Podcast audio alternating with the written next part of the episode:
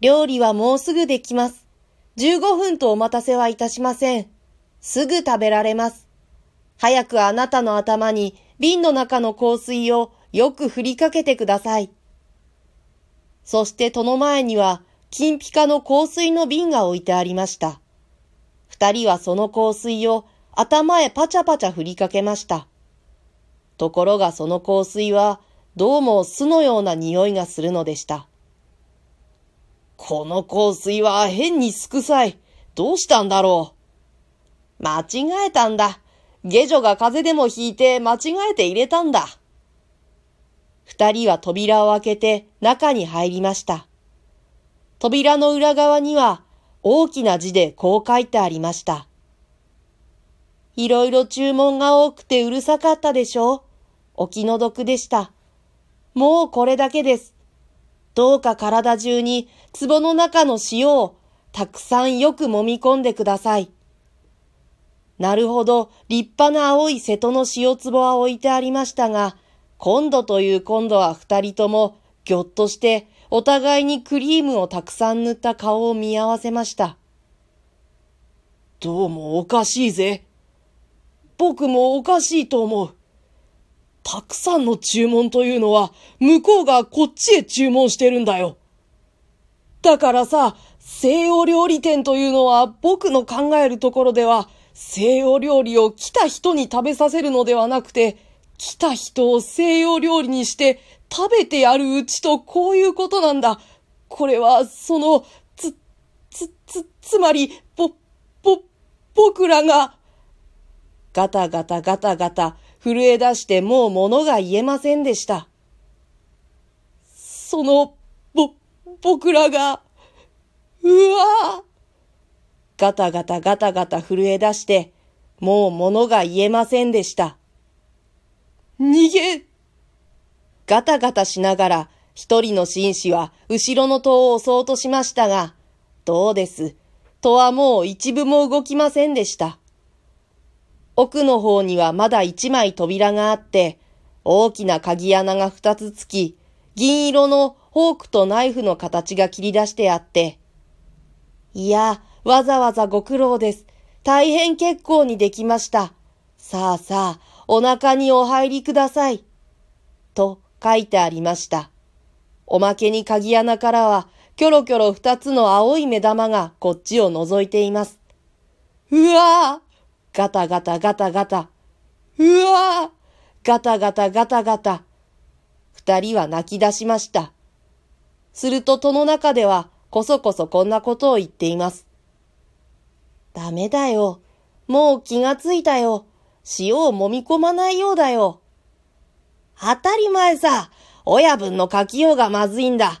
あそこへいろいろ注文が多くてうるさかったでしょお気の毒でしたなんて。ま抜けたことを書いたもんだ。どっちでもいいよ。どうせ僕らには骨も分けてくれやしないんだ。それはそうだ。けれどももしここへあいつらが入ってこなかったら、それは僕らの責任だぜ。呼ぼうか。呼ぼう。おい、お客さん方、早くいらっしゃい。いらっしゃい。いらっしゃい。お皿も洗ってありますし、ナッパももうよく塩で揉んでおきました。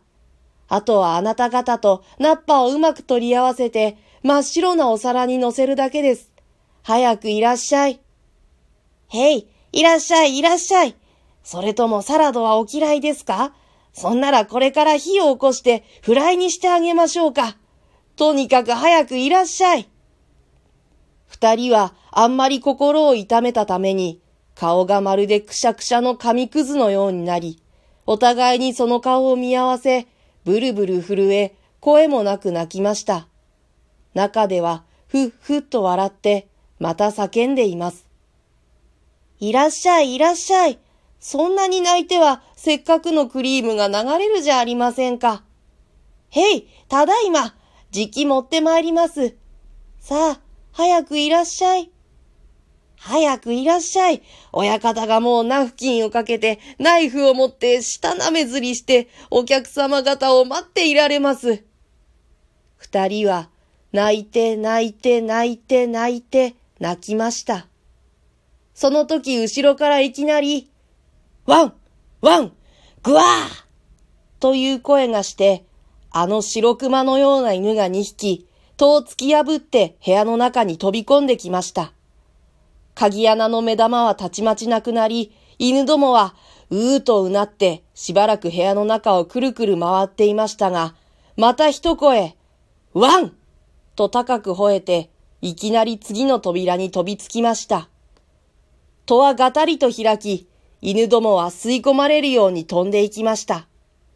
その扉の向こうの真っ暗闇の中で、にゃーおくわゴロゴロという声がして、それからガサガサ鳴りました。部屋は煙のように消え、二人は寒さにブルブル震えて、草の中に立っていました。見ると、上着や靴や財布やネクタイピンは、あっちの枝にぶら下がったり、こっちの根元に散らばったりしています。風がどうと吹いてきて、草はざわざわ、木の葉はカサカサ、木はゴトンゴトンとなりました。犬がふうとうなって戻ってきました。そして後ろからは、旦那旦那と叫ぶものがあります。二人はにわかに元気がついて、おーいおーいここだぞ早く来いと叫びました。身の帽子をかぶった専門の漁師が草をざわざわ分けてやってきました。そこで二人はやっと安心しました。そして漁師の持ってきた団子を食べ、途中で10円だけ雨鳥を買って東京に帰りました。しかし、さっき一遍紙くずのようになった二人の顔だけは、東京に帰っても、お湯に入っても、もう元の通りに治りませんでした。